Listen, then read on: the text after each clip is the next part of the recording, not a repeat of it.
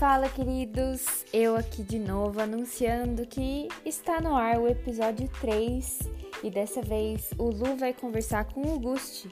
O Gusti, ele é da igreja cristã da família da Vila Mariana também, assim como o Elder e o Brenner. A gente tem bastante contato com a vila e com o Gusti, porque como vocês vão perceber aí, o Gusti é um andarilho. Entre todas as ECFs, ele tá sempre fazendo essa ponte, ele tá sempre presente. E ele trouxe uma história muito forte hoje. Se preparem aí os ouvidos, preparem o coração para que ele vai contar. É, porque a história do Gusti é muito, vem muito de encontro com as transformações que o Evangelho traz e o poder que isso dá para as pessoas né? Então, é, que Deus possa falar poderosamente com vocês, que vocês possam ser aí tocados e inspirados pelo Gusti, que é uma pessoa tão querida para nós. E, enfim, que vocês tenham uma boa conversa. É isso aí. Fala aí, Gusti, como é que você tá, irmão? Fala, beleza? irmão, beleza? Meu, tranquilo, graças a Deus. Obrigadão pelo convite aí. Fazia um tempinho, né, que a gente não trocava uma ideia, então meu, sempre bom. é, vez ou outra a gente se encontra no Zoom da vida aí, mas uhum. não tivemos não. esse tempo para conversar, né, mano? Irmão, deixa eu te perguntar a primeira coisa, assim, eu queria que você se introduzisse, mano. É, falar quem é o Gusti, para você mesmo. Não só o Gusti cristão, mas o Gusti, né? as características do Gusti. Não, legal. Bom, sou Gusti, todo mundo me chama assim, né? Acho que desde criança tenho múltiplos nomes. Gu, Gusti, Gusta, Augusto, Henrique, Felipe. Mas qual que é o seu nome completo? Meu nome completo é... Eu nunca, eu nunca sei, acho é. que muita gente também não sabe. O de RG é Gustavo Henrique da Silva, tenho 32 anos, né? Nasci em São Paulo. Top. Tenho dois homônimos perfeitos, né? Então são pessoas que têm o mesmo nome, mesma filiação de pai e mãe, nasceram no mesmo bairro e no Meu mesmo Deus. hospital. Então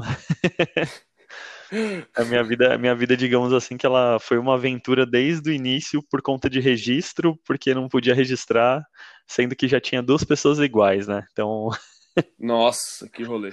Né, começou com uma polêmica. Bom, sou um, sou cristão, então, não nasci em berço evangélico, né, como o pessoal costuma dizer. Nasci Sim. numa família extremamente dividida.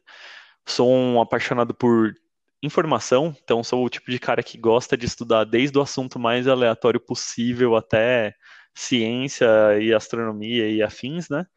Sou um cara muito curioso. Também nos meus hobbies pessoais, amo cozinhar, gosto muito de viajar, ler livros. Então, sou apaixonado por cultura fiz alguns intercâmbios pessoais e missionários, né? Já participei de um movimento chamado Jocum, né? Jovens com uma Missão, onde eu meio que dei minha, o, o pontapé inicial para uma carreira missionária. E até hoje sigo aí nessa missão, né? Sim. Como eu comentei, né? Eu hoje trabalho numa área de tecnologia, então eu sou formado, sou graduado né, em publicidade, propaganda e marketing. Legal. Eu sou especializado em marketing digital, novos negócios e tecnologia. Então hoje eu trabalho na área de TI de uma, de uma empresa alimentícia, né? E aí, uhum. por conta disso, eu acabo atuando muito nessa esfera de negócios. Sou também técnico em mecânica, então tenho uma, uma, oh, uma, uma, forma, uma, formação extra ali que muita gente não conhece e também sou pós-graduado em estatística. Então eu tenho. eu tenho, eu tenho alguns múltiplos skills, né? Quando o pessoal olha o meu currículo, todo mundo pensa que é uma bagunça. Mas aí quando eu começo a contar um pouquinho do meu histórico, né? Eu trabalhei numa montadora, então obrigatoriamente tinha que conhecer carro. Por isso eu tenho a parte técnica. E ah, eu era de marketing, então por conta disso eu tenho a graduação em PP com marketing. Uhum. Na igreja eu estou presente já desde o ano de 2007, quando eu entrei na Cristã da Família da Vila Mariana e sou atualmente membro de lá também, né? Não pretendo sair, a menos Legal. que Deus mande.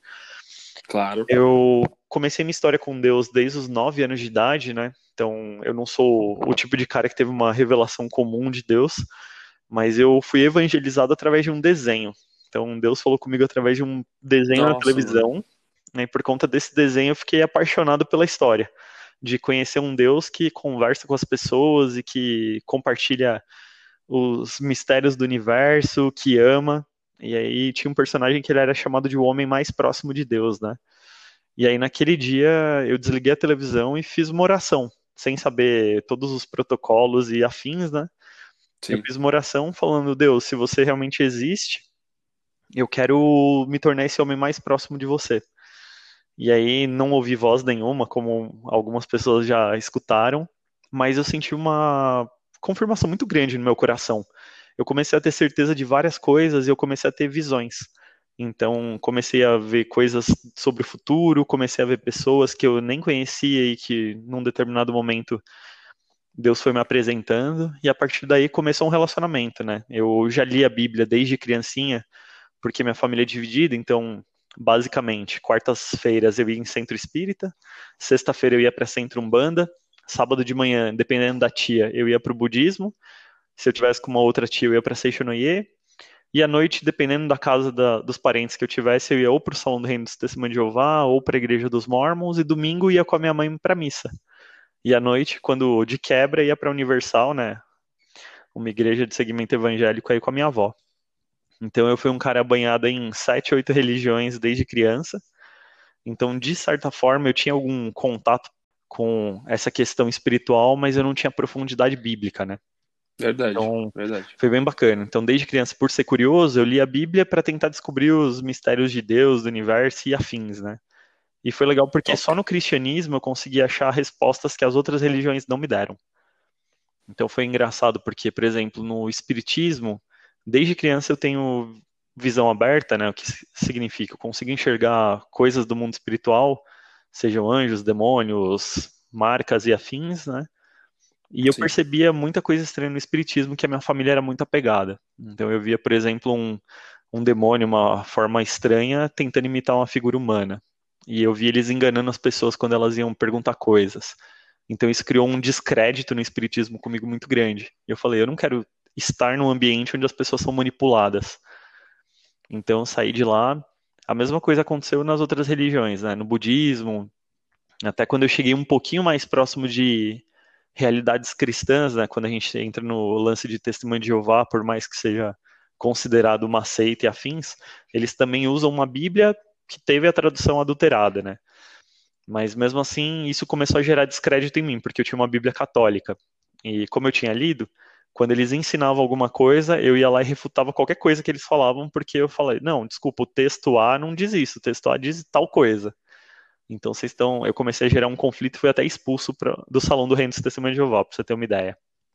Então, uhum. meu histórico é meio, meio de aventureiro. Não, e, e, e, o mais legal de tudo isso, é, dessa história toda, é, é, perceber também que você passou por diversas religiões, né, pela sua família. Você teve, digamos, uma experiência com cada uma delas, enxergou o por dentro de como é, e o que mais te chamou a atenção e o que mais fez sentido para você foi o cristianismo, foi o evangelho, né? Foi a igreja de Jesus. E esse, esse é o mais impressionante assim dessa história. Sim, não, para mim também, porque eu não conseguia entender como nas outras religiões os deuses ou as divindades ou o Deus, né, nas monoteístas, como é que eles podiam acreditar em algo que era superficial? E no cristianismo eu vi um Deus presente. E o que foi o que fez toda a diferença né, na minha vida. Eu passei por alguns momentos muito complicados, mas a minha conversão foi num momento da minha vida bem, eu diria que estável, né? Eu estava bem tranquilo. Tinha uma família boa, tinha condição financeira legal, tinha uma estrutura, digamos que afetiva boa. Só que mesmo assim eu entendi que eu precisava de algo mais, né? Aquilo não era suficiente. Depois que eu acabei me convertendo aí com nove anos, começaram a surgir muitas lutas, né? Que a gente sabe que o inimigo sempre tenta derrubar a gente. Foi quando Sim. Deus me deu uma revelação, né? Então, como eu comentei, desde que eu me converti, Deus começou a me dar visões. E eu vi meu pai traindo minha mãe. Então foi engraçado porque eu sabia o lugar. E eu, um certo dia, acordei de madrugada, Deus me incomodou ali, falei com a minha mãe, falei... Você viu, você teve uma visão sobre tive uma isso? Visão, tive uma visão vendo meu pai Entendi. numa casa com uma mulher estranha, Uhum. E então eu acordei um dia, né? Deus me incomodou. Eu chamei minha mãe e falei, mãe, o pai não dormiu em casa. Ela falou, não. Eu falei, ah, eu sei onde ele tá. E ela falou, então me leva. Então pensa, uma mãe acreditar numa criança de 9 anos lá para umas 5 horas da manhã, falando que Sim. tinha que sair de casa. A gente chegou até o determinado lugar e Deus fez algo, tipo, sobrenatural ali. Até o portão da casa abriu sozinho. E quando a gente entrou na casa, eu falei, é, o segundo quarto à esquerda. E a gente foi lá e pegou no flagra, meu pai traindo minha mãe. Depois desse dia, meu pai foi embora de casa, levou todo o dinheiro que a gente tinha, ele tinha vendido já o apartamento, casa na praia. E a gente teve que viver meio que refugiado, né? Por conta de agiota perseguindo minha mãe, é, dívidas no banco. Fiquei morando no meio que num, num espaço que era só um lugar onde tinha duas camas e um banheiro para quatro pessoas, né? Eu, meus dois irmãos e minha mãe. Então, desde lá eu passei por várias e várias altos e baixos, digamos assim, né? Momentos de passar fome e fazer favor na escola para as pessoas para conseguir um dinheiro para comer. Então, comecei a meio que trabalhar desde os 10 anos de idade, praticamente, entregando folheto na rua, vendendo coxinha, fazendo imã de geladeira para vender na escola, fazer até trabalho de matemática para os outros. Então, era, era legal porque Deus, Deus sempre deu essa criatividade, sabe, de se vira. Você consegue, com papel, você consegue fazer, tipo, um origami e com limão você consegue fazer a limonada. Então, isso daí vai te ajudar a sobreviver. Com então, certeza. É, é com muito certeza. daquele texto de 1 Coríntios 10, 13, né, que fala que Deus não dá pra gente nada além do que a gente suporta, e mesmo quando a gente ele nos dará estratégia de escape, né? Então, esse foi um texto que marcou muito minha vida. Mano, é, eu até ia te perguntar isso, cara. Eu ia te perguntar sobre no seu processo de conversão, queria que você detalhasse um pouco mais e como você já está fazendo, né? E eu queria, é, em cima do que você disse, te perguntar se é, o seu relacionamento com Deus nesse momento de toda essa esse turbilhão de coisas acontecendo na sua família, é, como que ele era? Se, se era algo que você, né, você ainda estava indo em outras outros lugares, outras religiões com a sua família, ou você cada vez mais foi se aprofundando no evangelho, lendo da palavra, você, como você disse, e você detalhando aí um pouquinho do seu processo de conversão. Ah, legal. Então, o que, que aconteceu? Desde esse momento aí dos nove anos de idade de conversão, a gente sabe que criança normalmente não tem muito, muito poder de voz, né? Então, minha família ainda assim me obrigava a ir para alguns lugares, então eu ia, mas o bacana é que eu ia com outro entendimento, né? Então, eu levava às vezes minha Bíblia gigante lá, que era aquelas Bíblias católicas antigas, e aí o pessoal ficava olhando por que, que eu carregava tanto peso em um dicionário de latim.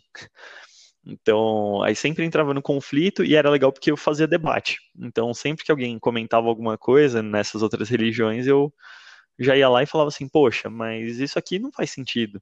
Então, no meu processo de conversão, eu comecei a gerar esses conflitos né, com as outras religiões, ia forçado pela família, mas aos pouquinhos eu ia, tipo, amadurecendo, ia lendo um pouco mais a palavra, ia entendendo um pouco melhor ela, lia a Bíblia com muito mais frequência do que eu lia antes, e era legal porque Deus se revelava muito forte comigo, com entendimento, às vezes eu lia um texto e não entendia, perguntava diretamente para ele, ficava aquele silêncio, não via nada, e aí do nada vinha uma visão Sim. na minha cabeça e eu, opa, então quer dizer que aconteceu isso nessa história. Então era algo muito muito especial para mim, porque era eu conseguia ver tipo a Bíblia narrada. Demais. Então, foi uma experiência Demais. muito forte, que marcou muito assim meu coração. Tanto que eu, um dos livros que eu comecei a ler foi Números, né? Geralmente é o livro que todo mundo corre porque nome, é, todo mundo pula. E foi um livro que Deus me ensinou a ter paciência para aprender a ouvir e valorizar detalhes, valorizar pessoas, valorizar a história que cada um carrega, né, o testemunho. Depois disso, é, a minha família começou a perceber que eu não me adaptava de jeito nenhum com as coisas. Eles até tentaram me forçar a virar médium no centro espírita. E isso acabou gerando uma divisão muito grande na minha família, porque daí ficava minha mãe e minhas tias brigando umas com as outras, porque o Gustavo não queria fazer parte de algo, né? Então, foi uma época muito tensa. Isso se deu já perto dos 12 anos. Com quantos anos? É, eu perguntar isso. 12, 12 anos. anos. Entre 12 e 15, a gente teve um momento de divisão muito grande na família. Então era como se minha mãe fosse a regulada, não querendo emprestar o menino, e minhas tias achando um absurdo a família não estar tá junto por besteira de religião. Aí a gente conseguiu chegar num acordo, né? Até Natal não era comemorado por conta disso, para todo mundo conseguir comer na mesma mesa. Ah, Tá, para ficar em paz, né? Então, por exemplo, as testemunhas de Jeová a gente chamava para jantar em casa às 8 horas da noite. O restante da família chegava às 10, que era quando eles já tinham ido embora, e a gente comemorava a ceia de Natal. Isso me entristecia muito, porque para mim não faz sentido. Tipo, se a pessoa acredita em Deus e ela é uma pessoa que se diz do bem, então ela deveria não ligar para um monte de. Eu falo de tradição Sim. humana, né? Acima de tudo, respeito, Sim, né, mano? Acho que acima de tudo, respeito. O essencial é isso. E aí, lá para os meus. É... Desculpa, você ia perguntar? É, eu ia perguntar se nesse processo todo, se a sua mãe ela ia contigo, se ela te motivou a, a buscar mais a Deus, né, no cristianismo ou não, ela tinha alguma outra religião. É. Fiquei a minha mãe, aos sábados ela ia no centro espírita e domingo de manhã ela ia pra missa. Geralmente a galera que é mais católico assim tem essa, essa tendência, né? Eles vão no espiritismo em um Sim. dia e na missa no outro, para dar uma equilibrada. Então eu ia muito com uhum. ela, fiz primeira comunhão, fiz crisma, catequese, cheguei a fazer os ensinos tipo bíblicos, né, da Igreja Católica, mas eu não concordava. Tanto que uma coisa que me chocou foi porque, como eu li a Bíblia, então, por exemplo, lá em 1 Coríntios 11, quando comenta da ceia, falava do corpo, né, do o pedaço de pão, que representa o corpo de Cristo, é o corpo ali para condenação, e tinha o cálice de vinho, que era o sangue da nova aliança, que ele é dado em favor de nós, né, para tipo uma segunda chance. E na Igreja Católica, na, quando tinha o único que podia tomar o vinho para a nova aliança era o padre. O restante não tinha direito. Então você comia o corpo para condenação só. Aí eu ficava olhando e falei, quer dizer é. que ele quer mandar a gente pro inferno? Aí, aí, começou a dar muito conflito na minha cabeça. Aí eu começou a gerar muitas dúvidas, né? Eu fui até conversar com, claro. com o padre sobre isso. Eu falei, padre, mas por quê? Ele, não, porque eu sou o intermediário de Deus aqui na Terra, então eu sou representante, aí por isso que eu tomo vinho, mas eu já estou representando todos vocês. Aí eu falei, mas pera, Jesus chamou os discípulos. Mesmo ele sendo representante de Deus na Terra, ele ainda assim colocou os outros. Sendo o representante. É, sendo o representante, o cara. Sim, e foi algo, foi algo que para você não fazia mais sentido e você foi buscar aquilo de, à luz da palavra, daquilo que você entendeu, para seguir o seu é caminho, né? para seguir a sua história.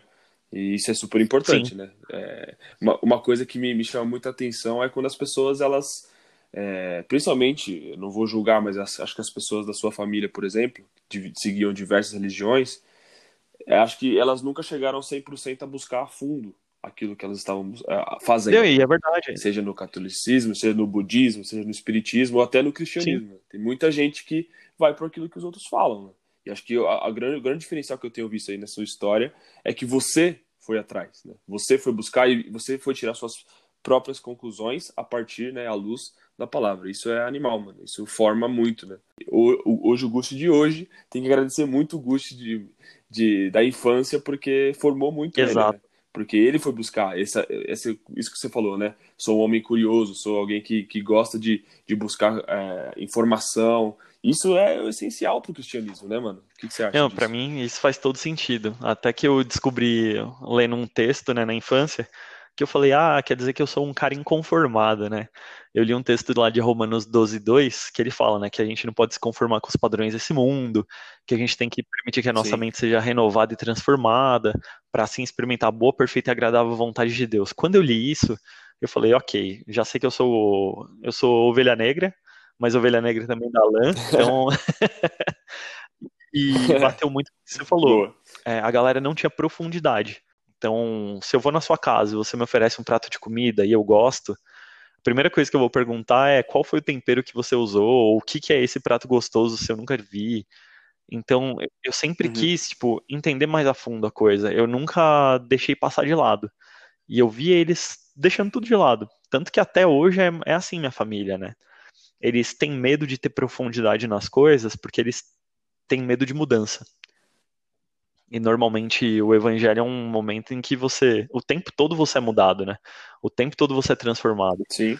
Só que tem gente que é muito reativa. Então, eu desde criança, é igual eu falei, né? Eu tinha uma condição social, tive que ir para outra e tive que aprender a me adaptar, né? Então, é igual o Paulo fala lá, eu aprendi a viver na fartura, mas também aprendi a viver no momento de escassez. Eu aprendi a viver no momento de dificuldade, mas também no momento de bonança. Tudo posso naquele que me fortalece.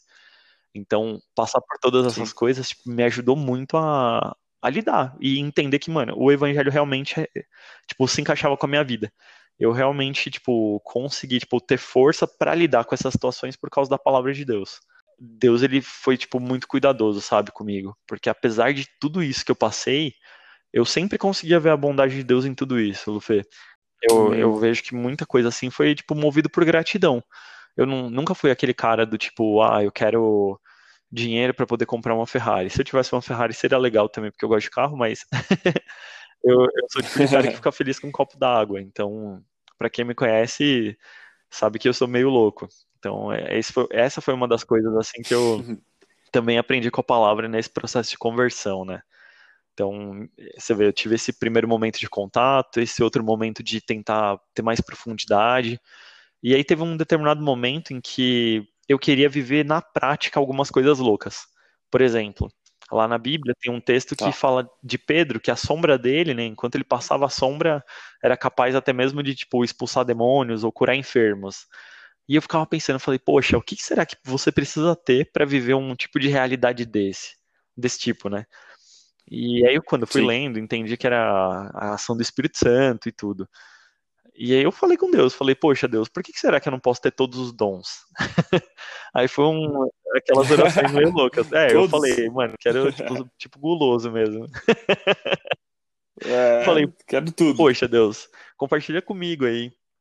E aí deu, assim, o que vinha no meu coração é, então se mexe. Não ouvia voz nenhuma, mas eu sabia que eu tinha que me mexer. Então o que, que eu fiz? eu peguei um certo de um ônibus e fui até o centro de São Paulo. E aí no centro de São Paulo eu comecei a te falar com as pessoas na rua. E aí eu experimentei algumas maravilhas de Deus, digamos assim. Animal. E quantos aí eu já tava com os meus 14 para 15 anos, né?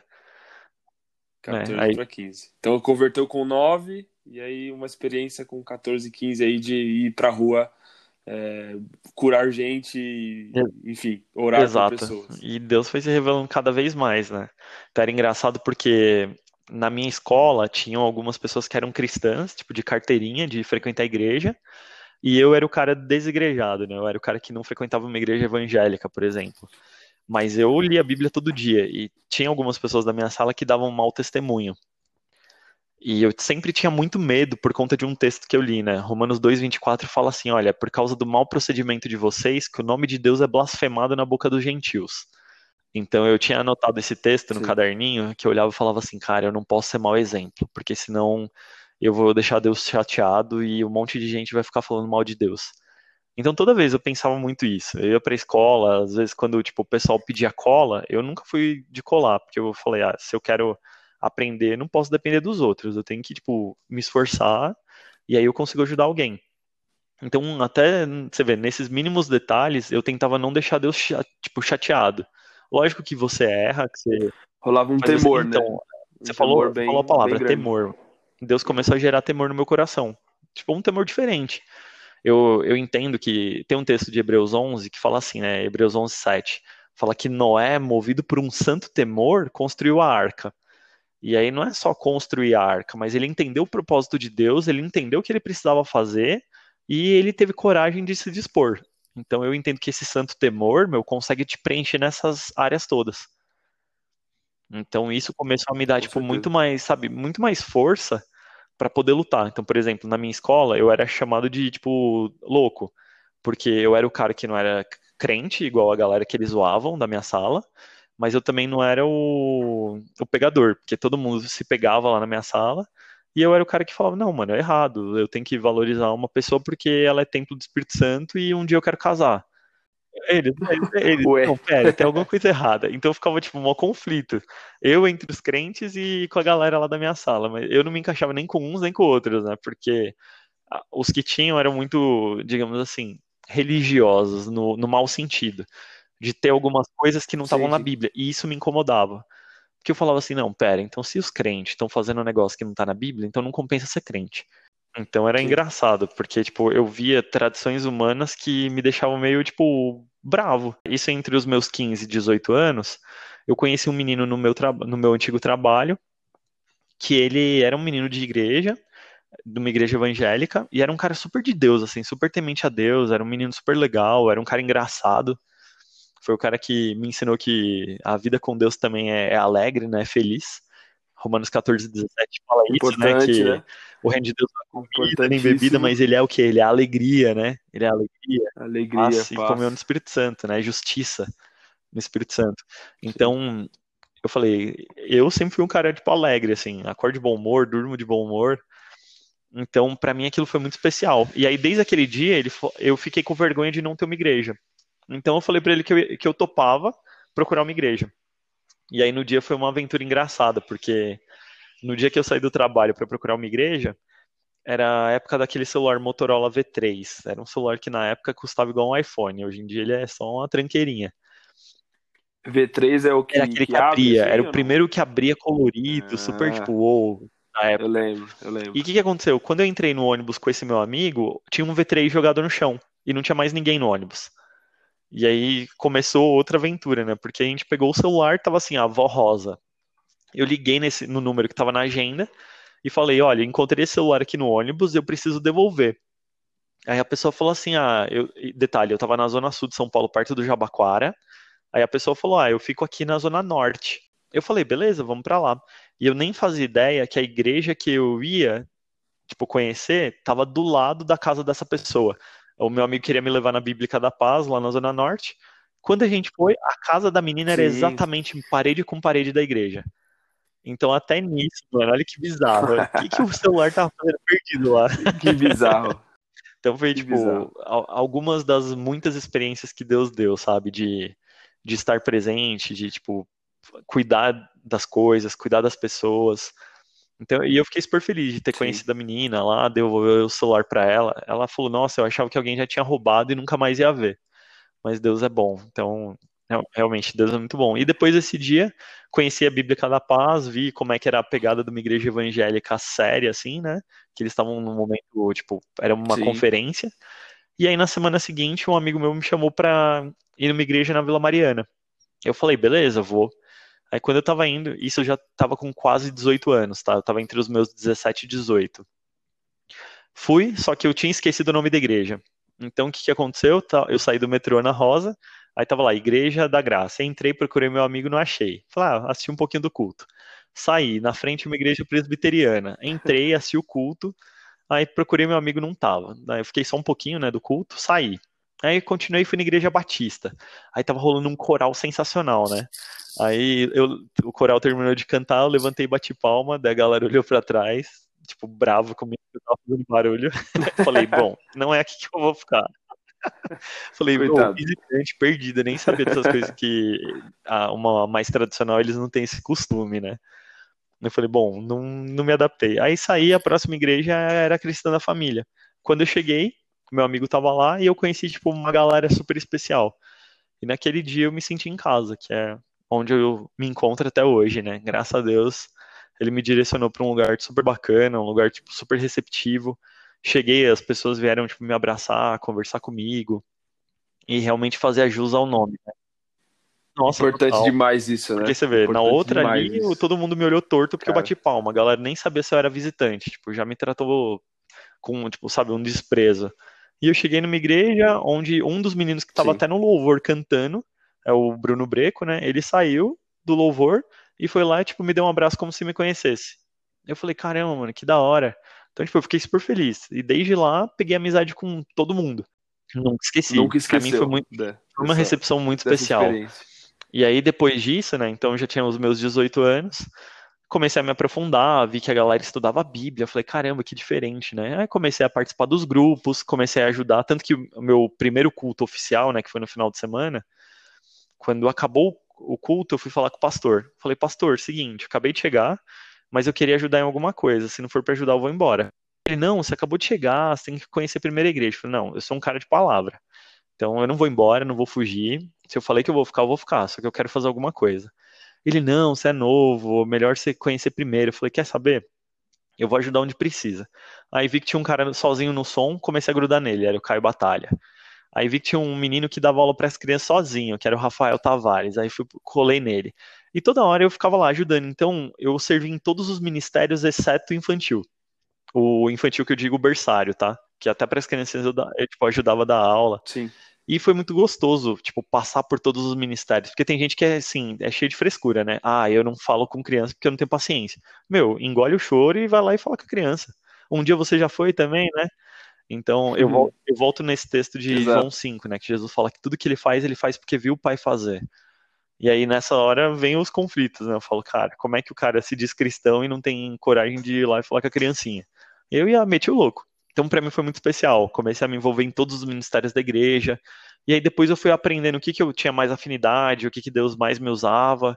o que, que Deus mais, tipo, queria usar minha vida, e às vezes eu era desafiado. Eu ia para alguns ministérios que eu não tinha aptidão nenhuma, mas eu tava ali para aprender. Então, isso, tipo, me encorajou muito, tanto que eu fui envolvido no projeto Missões, aí foi a época que eu fui para Jucum, fiquei com a galera, e, como dizem João 3,8, né, os nascidos do Espírito, eu catei e me aventurei, comecei a sair para os lugares, porque desde criança, igual eu te falei, eu sempre ouvi não uma voz, mas eu sempre tive uma certeza muito grande no coração de onde eu tinha que ir ou o que eu tinha que fazer. É o viver por fé, né?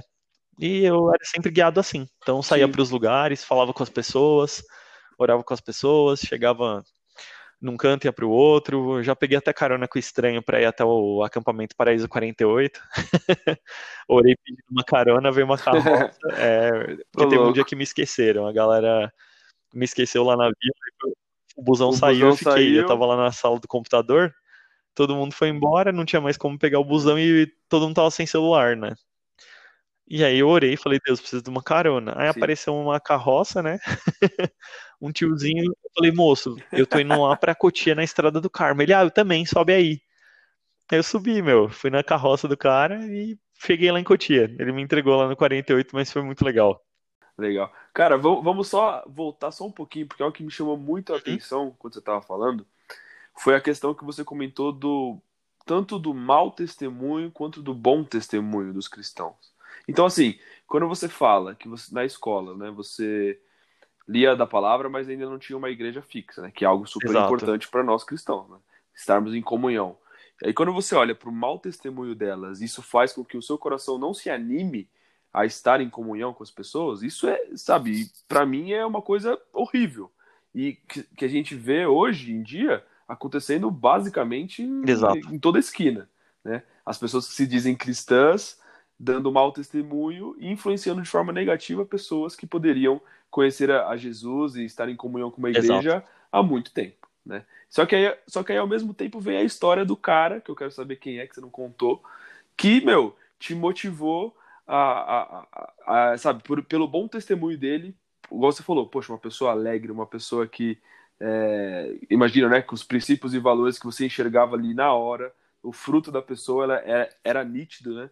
E esse bom testemunho fez com que você, meu, vou conhecer a igreja do cara, mano. Vou lá na Bíblica da Paz, né? Que você não Exato. sabia o que era a Bíblica da Paz, mas você foi lá e, assim, acho que comenta um pouco sobre isso, mano acho que é importante, é importante dizer. E quem te levou para ah, boa. família? Então, é, tem um texto na Bíblia, né, que é os 10, 24 e 25, que ele fala assim, olha, não deixe de congregar, né?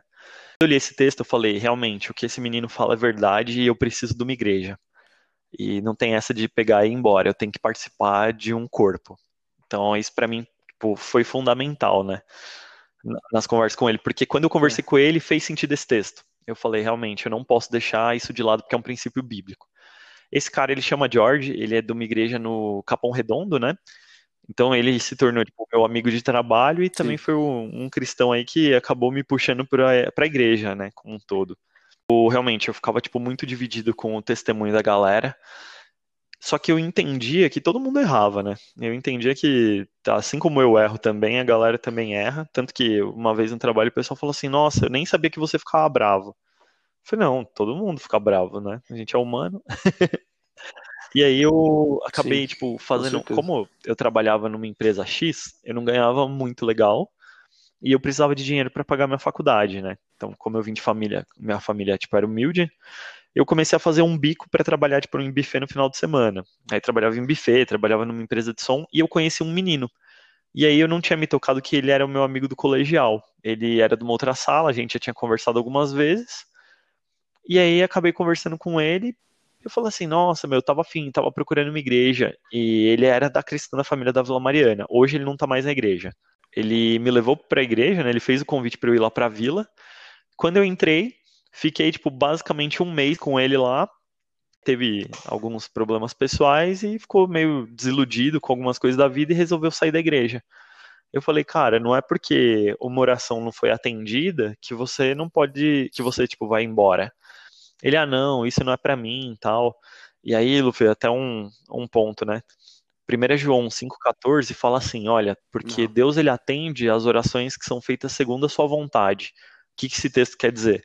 quer dizer que nem toda oração vai ser atendida. Se a oração tiver de acordo com algo que Deus claro. tem ali de propósito para a pessoa, beleza. E eu tentei mostrar isso para ele. Eu falei, cara, tem um texto que fala isso. Então você não pode, tipo, simplesmente ir embora da igreja só porque você não conseguiu tal coisa que você queria. Aí ele é, mas não sei o que, aí acabou que, tipo, ele foi embora. Então, um mês depois que eu entrei na igreja, o cara que me levou foi embora. É, o seu, o cara que te trouxe, que levou você no culto de jovens e tal, deu um mês. É, o, saiu, pra você ter uma ideia, o, o discipulador que meio que me abraçou foi embora também da igreja, logo no comecinho, aí entrou um segundo, aí ele teve aqueles namoros não saudáveis, né, que a pessoa desaparece, sumiu, depois, é, depois teve um. Cara, depois de quatro anos ele voltou, então olha que bizarro. Não, co cada coisa. Então, assim, e aí toda vez era alguma, alguma coisa do tipo. Ou o cara sumia, ou o cara desviava.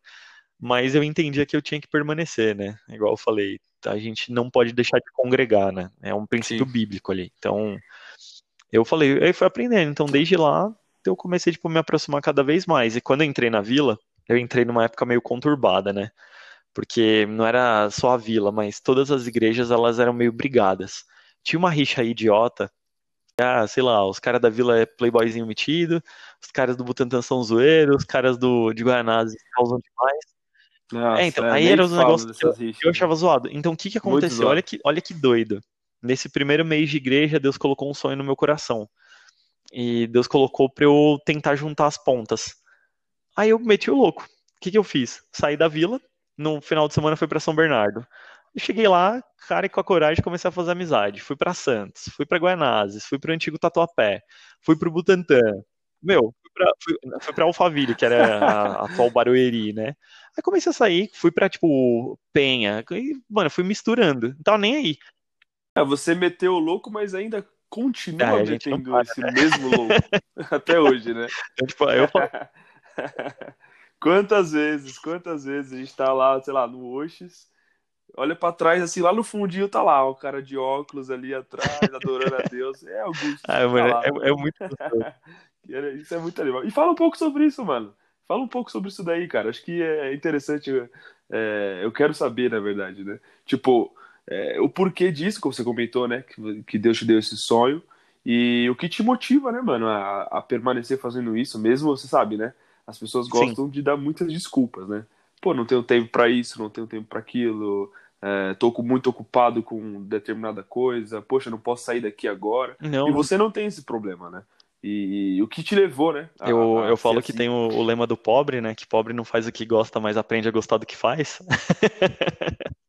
é, você é obrigado, escolha. Né? Não tem muita escolha. A minha vida sempre foi muito desse jeito, né? Tem, tem muita coisa que eu nunca, tipo, tive o poder de, de escolher.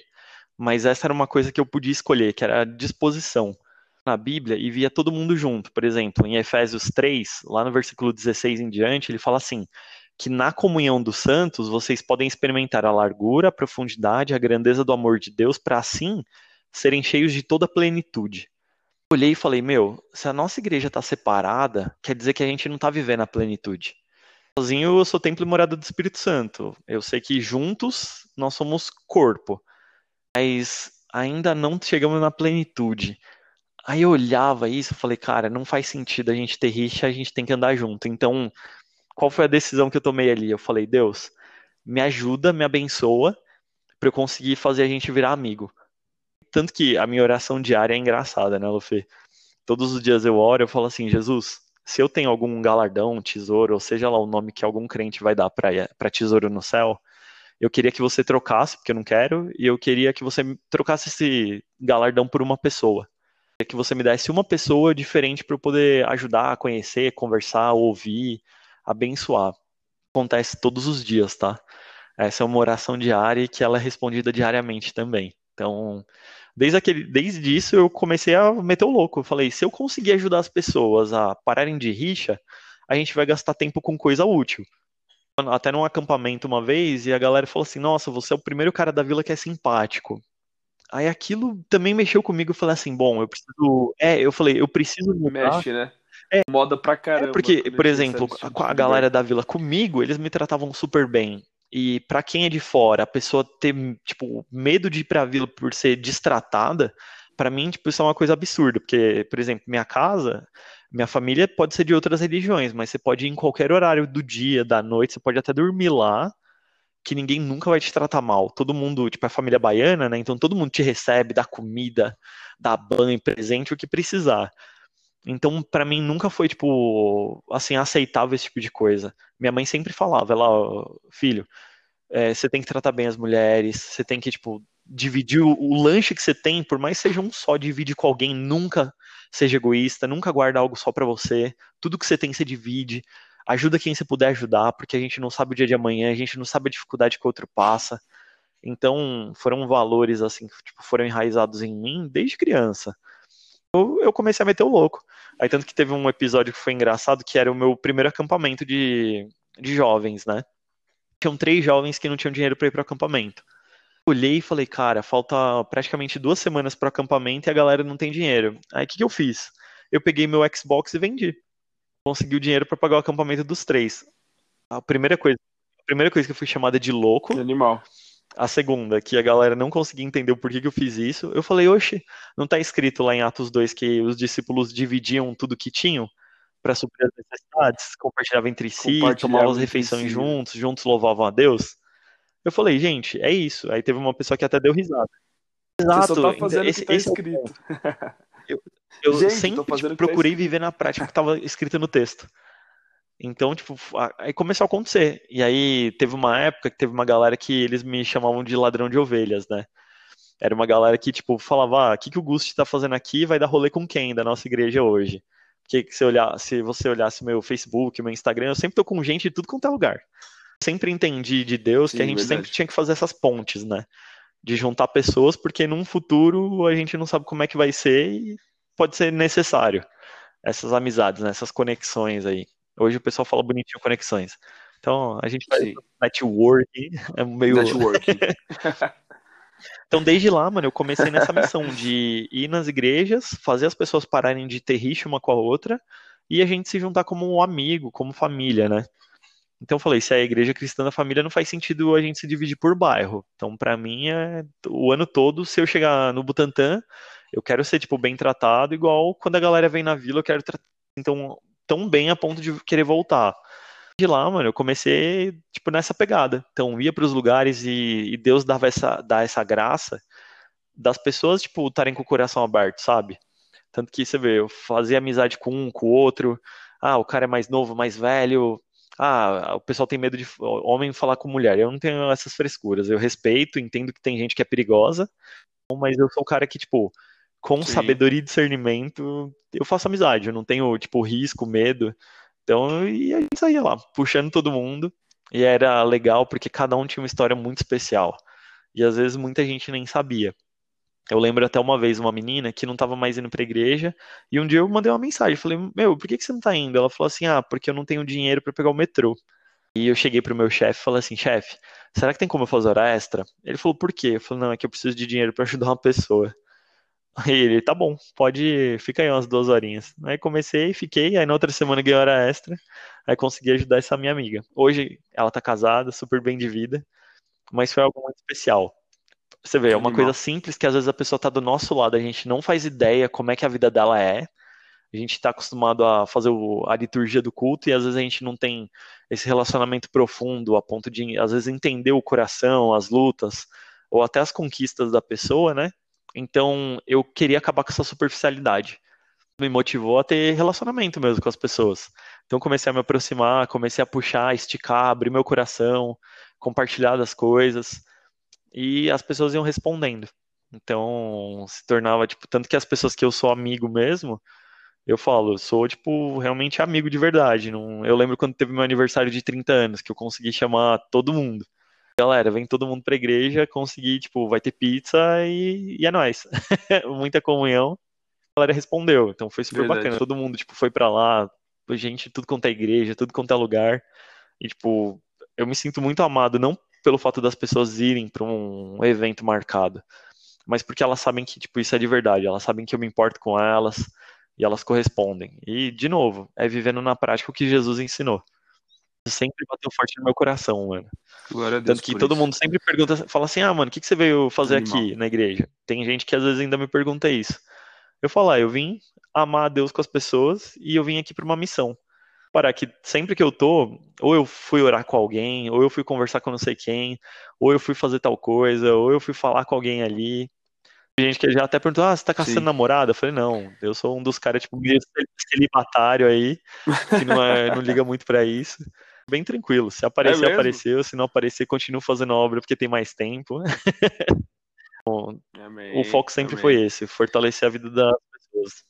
Cara, isso é animal. Eu sempre achei isso muito animal é, da sua pessoa, né? De estar tá sempre presente. Só que algo que eu vou te, vou te, perguntar agora, porque realmente eu não sei. Quero saber a questão de você é, sempre estar tá em diversos lugares e predetermina em, de alguma igreja ou em outra, né? Até é, ou de outras denominações, né? Que eu sei que você vai visitar também algumas outras igrejas prejudicou de alguma forma o seu relacionamento na sua igreja local ou não? Isso nunca foi um problema, né? De, de, de criar raiz e etc. É uma pergunta totalmente assim, eu não sei, eu gostaria oh. de saber que você falasse um pouquinho sobre isso. Bom, né? acho Como que, você lida com um dos primeiros pontos aqui, pegando o gancho lá da disposição, né? Eu não tenho carro, então conhece sabe que eu sou o cara que pega ônibus, metrô, anda a pé. Então tem irmãos que têm carro e dá desculpa para não ir nos lugares, eu não tenho essa, então graças a Deus eu vou, eu encaro qualquer aventura. É. E nesses rolês de vai e vem entre igrejas, eu já arrumei problema sim com a minha liderança local antiga. A minha atual eu não tenho esse problema, tanto que a tia Bruna, o tio André, né, os pastores lá da vila, uhum. o Helder, a Adri, eles são super compreensíveis. Eles estão sempre comigo, eles sabem onde eu vou, eles sabem o que eu faço eles sabem dessas missões loucas que Deus me dá, igual um dia que eu tive que ir para Alfenas, lá em Minas Gerais, para procurar um adolescente.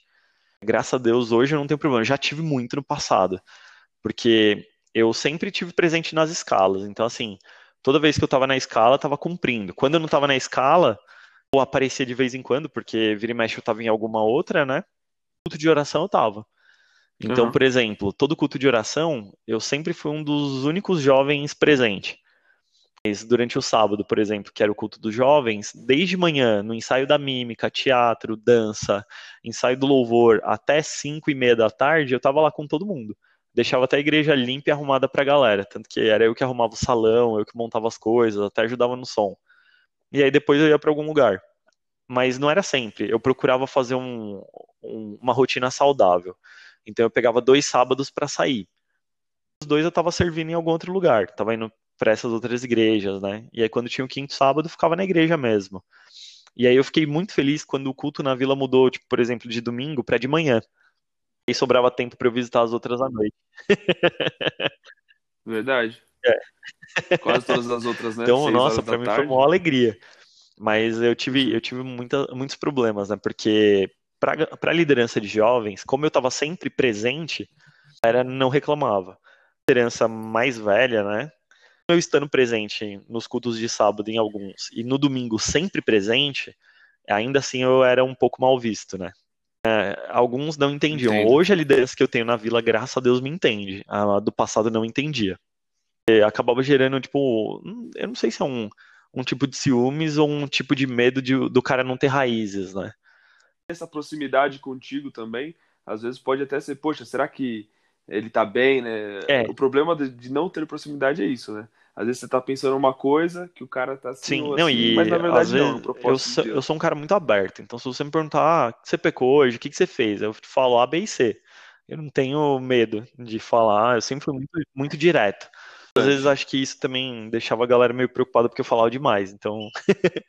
essa de. É, o tempo é, você tem, você tem que discernir, né? Tem gente que não tem maturidade para ouvir algumas coisas, tem gente que tem. Assim, de toda regra, Sim. eu não tinha problema direto, tá? Eu tinha só de vez em quando. Normalmente, quando a galera, por exemplo, o Gerson, que é, foi uhum. um pastor lá da vila muito antigo, Gerson Ortega, ele era um cara que ele olhava e ele sabia que Deus estava me usando. Tanto que teve uma vez lá que ele até falou assim: Eu sei que você tá aqui, mas Deus está falando para você ir para tal lugar, vai. Eu visitar o grupo de jovens, assim, eu falei, caramba, meu. Aí eu peguei, levantei da cadeira, peguei a mochila e fui embora. E realmente fui para uma outra igreja onde Deus queria falar comigo. Então, mano, é você um quer negócio... motivação mais do que essa? Palavra Fala, de Deus assim, na sua frente, na sua cara. É, era isso que você queria? Então vai. Que bênção, velho, de verdade. Mano, mudando um um pouquinho de assunto, um pouquinho de rota que eu tô para te perguntar. É, basicamente é o que você está fazendo nesse momento, ministerialmente falando e, atualmente, e como eu não estou presente em nenhuma liderança na vila, né? Eu estava na liderança dos jovens, né, com o pessoal, mas hoje a gente entende que é necessário a, a geração mais nova estar tá à frente. Então a gente fica de bastidor para apoiar, né? Então, por exemplo, hoje na liderança ali a gente tem o, o Samu, o, o Gabs, tem também o Cauã, então eles estão à frente, mas a gente fica de apoio. Cauã, eu, Jamil, é. Silvia, a Thalita, e a gente tá ali rodeando, conversando com a galera. Eu posso não ter um, um título humano, mas tô ali na servidão com a galera. Então, eu com nunca certeza. liguei pra Nem isso. precisa, então, né? Com certeza. Se tem um cara na igreja que nunca brigou por título, acho que uhum. eu sou um deles, porque eu nunca liguei. Estava sempre de bastidor, porque daí dava para falar com todo mundo. Top. E você tá fazendo o quê, mano? Tipo, ministerialmente, Ó, eu, sempre, eu sempre faço, tipo, a parte de missões. Como que tá isso? Eu também ajudo na parte do Ministério Ágape lá da igreja, né? Então, ajudo na recepção. Fico nessa parte de acolhimento, porque eu acho muito importante, né? Então, Animal. Pra não deixar nenhum visitante perdido e a galera que tá dentro também não ficar deslocada. A gente ajuda nisso, ajuda nos jovens, no Ágape. Sim e nessa parte de missões. Então, sempre que precisa de alguma coisa, evangelismo, o que for, eu tomo a frente ali com o pessoal. Mano, Gusti em 10 anos. Uhum. 10 anos é um número X, tá? Mas do Gusti daqui a um tempo. Ele se vê aonde, fazendo o quê? De para Coreia do Norte, né? Então, eu sou um dos caras que sonha com esse desafio. Não consegui ir, mas consegui ajudar um amigo meu aí com a turma da Jocum e afins, né? Então, daqui 10 anos eu me vejo nesse ramo missionário, muito mais profundo do que eu tô hoje. Me vejo também num um outro tipo de trabalho, talvez fora do Brasil. Alguns planos aí também, não sei se Deus vai abençoar, mas se abençoar, provavelmente eu não, não devo ficar aqui nos próximos dois, três anos, né? Jornadinha de 10 anos basicamente se resume a isso. Moradia fora do Brasil, por uma conta estratégica aí de missões e na sequência a Coreia do Norte, né? Pegada, Sim. Uma pegada uhum. aberta, assim, uma pegada fusquinha azul. e em 10 anos, então, a gente conversa aí depois, outro momento, e a gente Sim. vê. Amém, mano. Eu falo, é, é um sonho, nunca tive confirmação de Deus para isso, mas Top. tem um sonho, então. é Deus falar não, né? Com certeza, mano. Acho, acho animal. Não, e, e, falando um pouquinho sobre missões, né, continuando nosso papo, é, é, algo que a nossa igreja sempre foi muito forte, né, muito presente em diversos projetos, diversos lugares. Aquela camisetinha do Missões branca, né, Guerreira, né? ela sempre foi é, uma, uma das faces da a guerreirinha da igreja. Todos os projetos, né, é, de Nordeste, de, né, agora há pouco tempo aí Bolívia, alcançar as pessoas é, é, de novo, né? É botar botar a palavra na prática. Se Jesus falava, né, e de fazer discípulos, eu nunca fui o cara que gostava de ficar sentado na igreja só de domingo.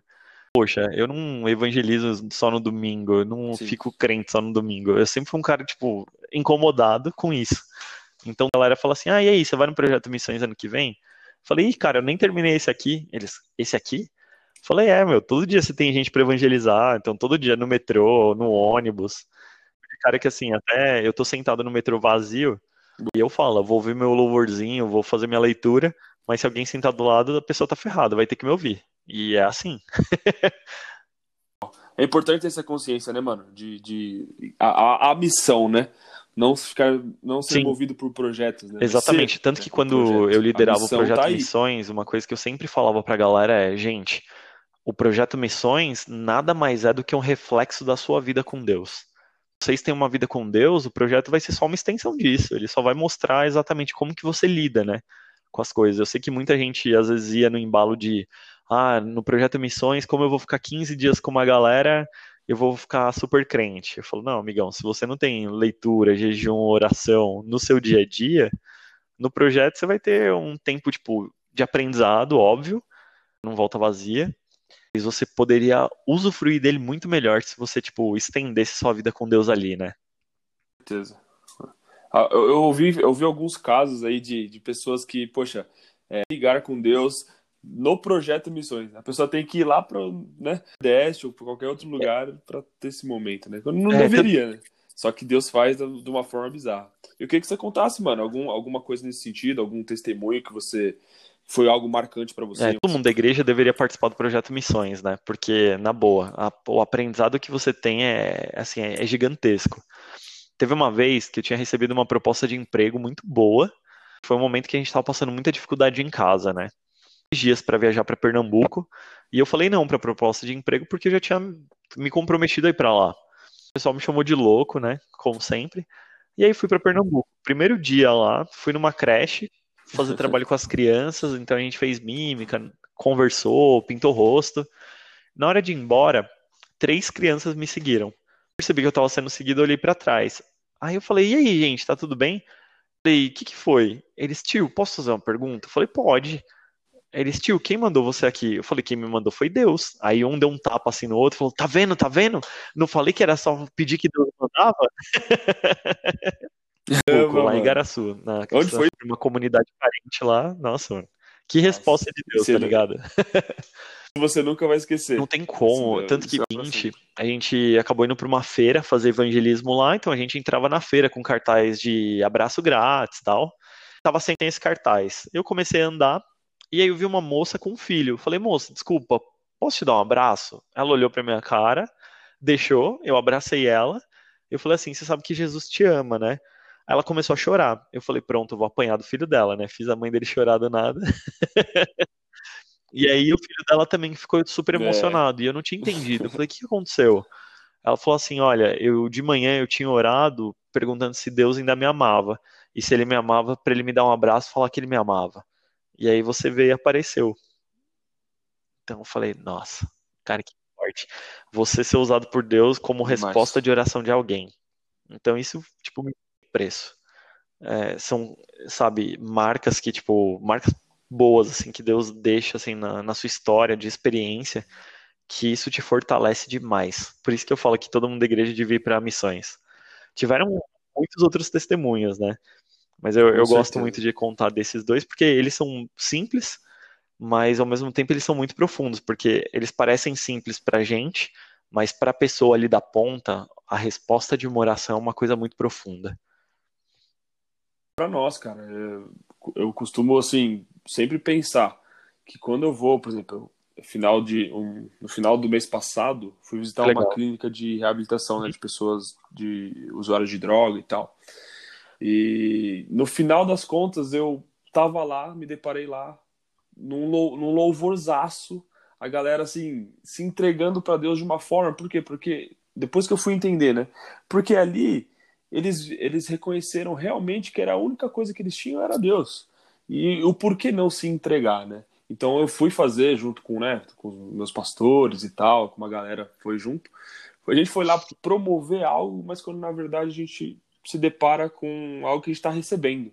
Gente, eu fui renovado naquele dia. Né? Nada do que eu falei lá, daquilo que eu pude é, abençoar as pessoas ali, daquilo que eu compartilhei se compara com aquilo que eu recebi de Deus. Né? E o projeto Missões e, e viver essa vida com Deus, né? De, de pequenos milagres todos os dias e, e ser esse canal de Deus, é isso, né? Você às vezes você acha, não, eu vou entregar, eu sou o cara, eu tenho a Deus comigo e eu vou ser esse canal. Você é esse canal, mas ao mesmo tempo você recebe de uma maneira tão, tão bizarra que Deus faz, né? E das coisas mais simples do mundo, como esse abraço, como o cara falar que, meu, foi Deus que. Tá vendo, cara? Foi Deus que trouxe ele aqui, meu. E isso não tem preço, cara. Não tem, de verdade, não tem nada que pague. Não tem título algum, não tem ministério algum que pague. Exato. Tipo é, o, o Luiz de Projeto era assim. Eu, uma vez eu olhava e falava assim, cara, eu preciso me converter. Dito e feito. Falou, cara, eu preciso ser mais crente, você é louco. É. É verdade perde, cara. Isso é real, mano. A gente se perde muitas vezes nessa rotina que a gente entra. Que, mano, Deus não é um Deus que a gente coloca na nossa caixinha, não, né, mano? Não, Deus é um Deus diário, é um Deus de, de novidade, novidade de vida, de experiências novas. Se a gente, mano, se você tiver. É... Não, aqui tá, tô contente dessa forma, da, da sua rotina, tá, tem alguma coisa errada, mano. Tem alguma coisa errada. É novidade de vida, é ser transformado todo dia. Todo dia a gente precisa ser transformado em algum aspecto da nossa vida, no nosso caráter, uh, nosso testemunho vivo, enfim, algo que a gente precisa Exato. fazer. Deus tá você aí, falou Deus tá tudo, né? chamando. Romanos Cabe a 6,4 nós fala isso, meu. Se você tá em Cristo, cara, anda em novidade de vida. Então, pra mim, isso sempre fez todo sentido e continua fazendo.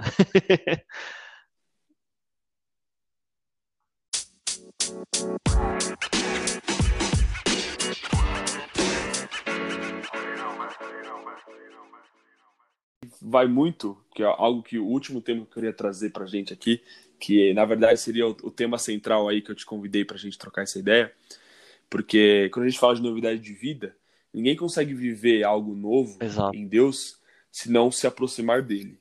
E nesse caso, a palavra diz, né, que sem santidade ninguém verá o Senhor. Então, falando de, de se aproximar de Deus, a gente precisa falar de santidade. O que é santidade? É se separar, é se aproximar, é, é, é se separar do mundo para se, se aproximar de Deus. Então, eu vejo que, que carregam muito disso. Né?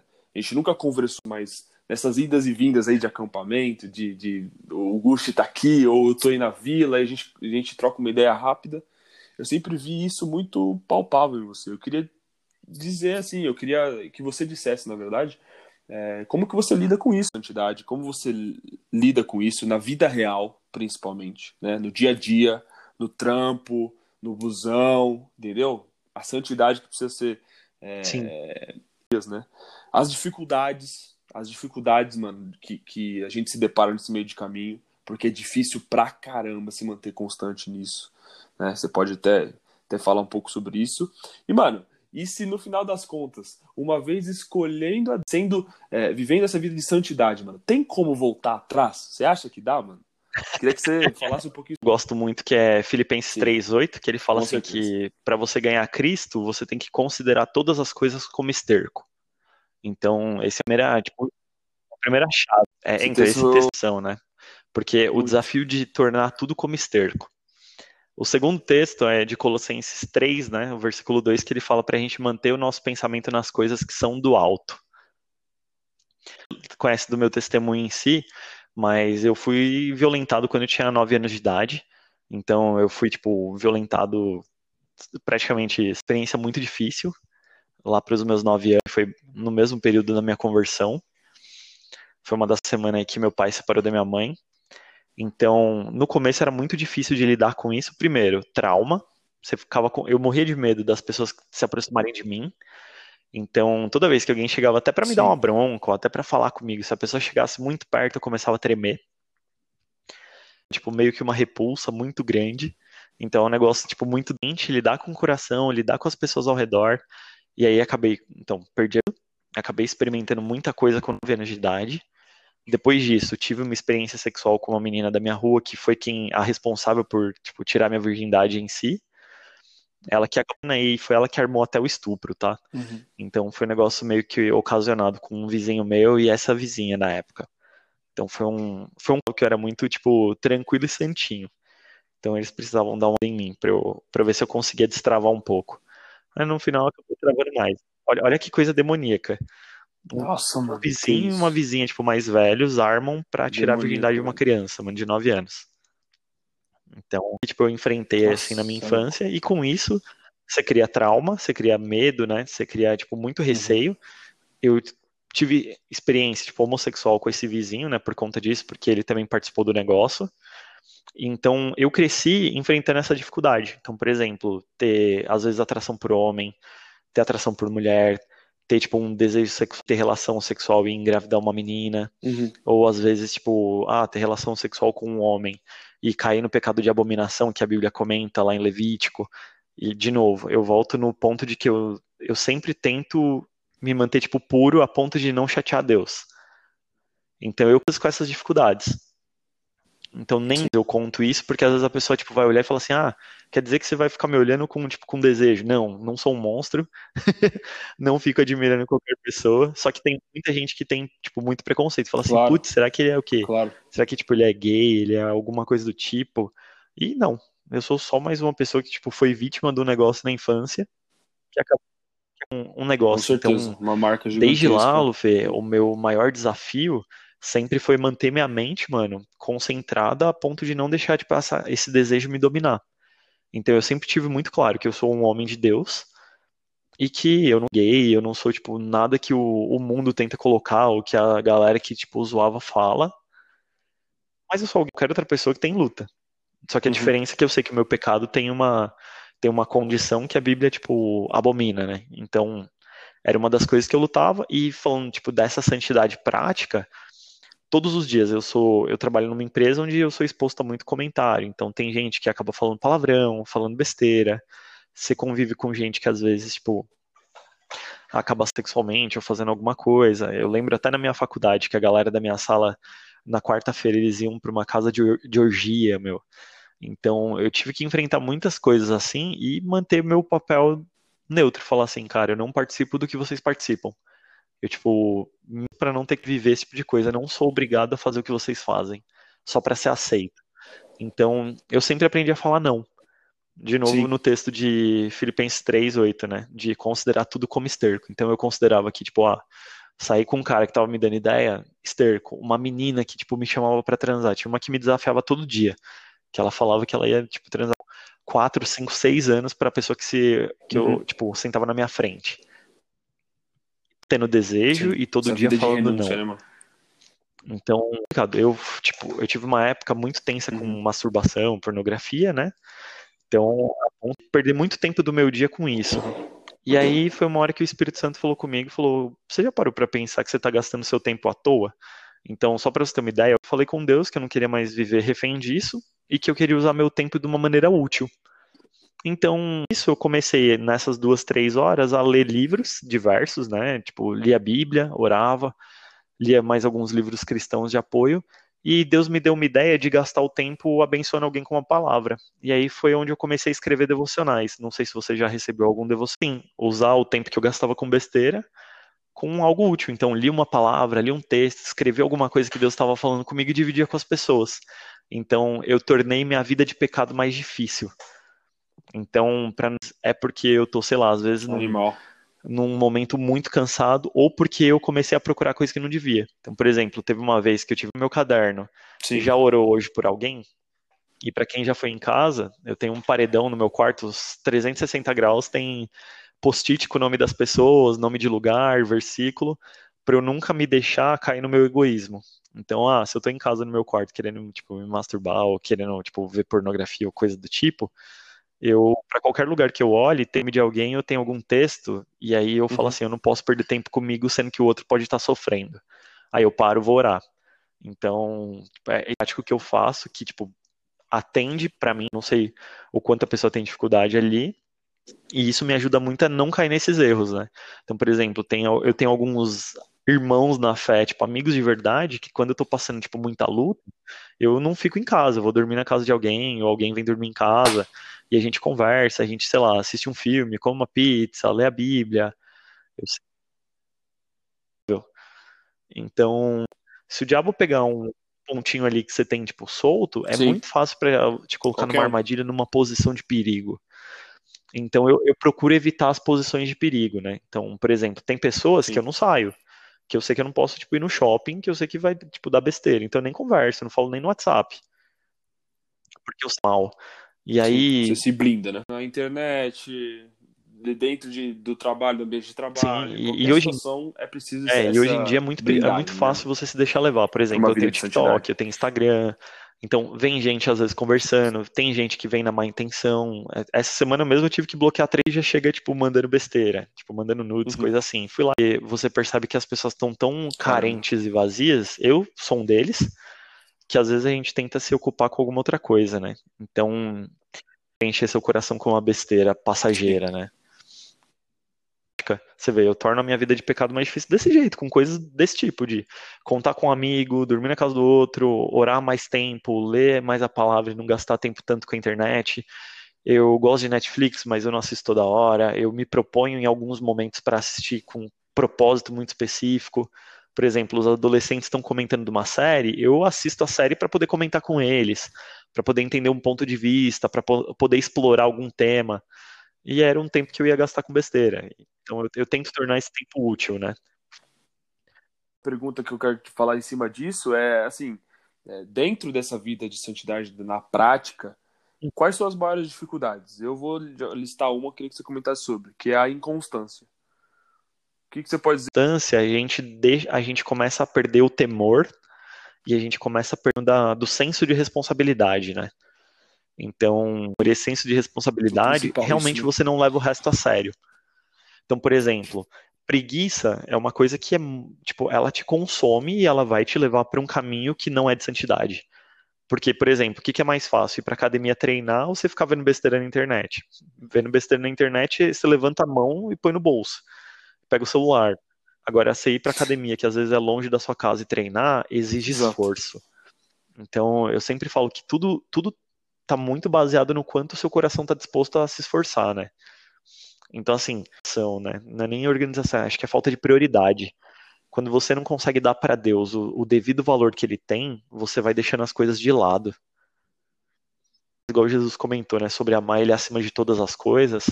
Eu não sei se você está disposto a abrir mão do seu jogo de futebol de quarta-feira para ter um tempo com Deus.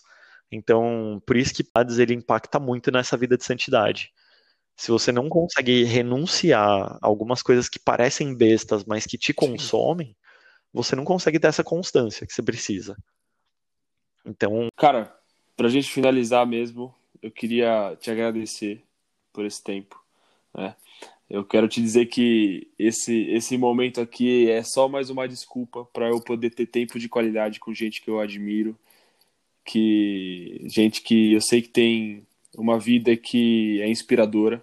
Todos nós pecamos, todos nós temos nossas falhas, né, de caráter, nossos erros, mas é, é muito Sim, bom a gente ouvir de, das pessoas também as histórias de superação, aquilo que tanto porque nós deixamos, né, o Espírito Santo fez através da vida da sua vida, da vida de várias outras pessoas, mano. Quero te agradecer, quero te honrar, quero te quero declarar palavras de bem sobre você, sobre a sua casa, sobre a sua família, sobre o seu ministério, as pessoas com que você tem relacionamento, né? Que o Senhor possa te levar para lugares cada vez mais altos, tudo aquilo que Ele sonhou contigo, né? O plano ideal de Deus para você seja Amém. cumprido, não só em 10 anos, mas na sua vida inteira, sabe que se o seu, se realmente vontade de Deus você se, se entregar e se sacrificar para Deus na Coreia do Norte, ou seja, lá em qualquer outro lugar, que isso seja feito porque, como você mesmo diz, você gosta de, de ser literal mesmo na palavra. Você gosta de olhar na palavra e, e se basear nela para sua vida. E isso, e se entregar e viver uma vida missionária, uma vida que né, vá discípulos, vá ações, né, que, como diz a palavra, acho que isso é o mais palpável possível, o mais literal possível que você pode atingir. Então, mano, quero te agradecer e que a gente tenha mais papos como esse. A gente não precisa de um de um podcast para poder trocar essa ideia, mano. Vamos não, ser mais próximo. Com... Você é um cara que eu tenho tipo um carinho muito grande. Você lembra dos nossos rolês de noite? As aventuras aí com o Evander e com o povo. Então, mano, com certeza. É, eu tenho demais. só te agradecer aí também pelo homem que você é, é muito importante ser um inclusive. cara que tipo nunca desistiu. Eu lembro quando o Daloca me apresentou você e o Daloca fez um comentário muito legal. Ele falou assim, ó, eu tô vou apresentar para vocês um amigo que é um cara muito importante para mim. E eu sei que ele tem um coração, tipo, muito, tipo, de Deus. Eu falei, que da hora, mano, conhecer um cara que tem um coração assim. Então, eu nunca esqueci disso que o Daloca falou. Então, para mim, mano, você é um cara que também é exemplo, referência, e eu peço para que, mano, as bênçãos de Deus te alcancem, que Deus possa suprir você no que precisa. E difíceis, mas, mano, que você sempre se sinta amado e cuidado por Deus, Fê. Que eu esteja mais com Deus. Muito.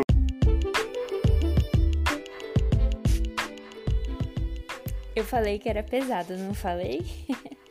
Espero que vocês tenham curtido, gente, essa história. É muito impactante, conforme o Gusti ia contando, assim, não tem como não se envolver, né, no que ele conta.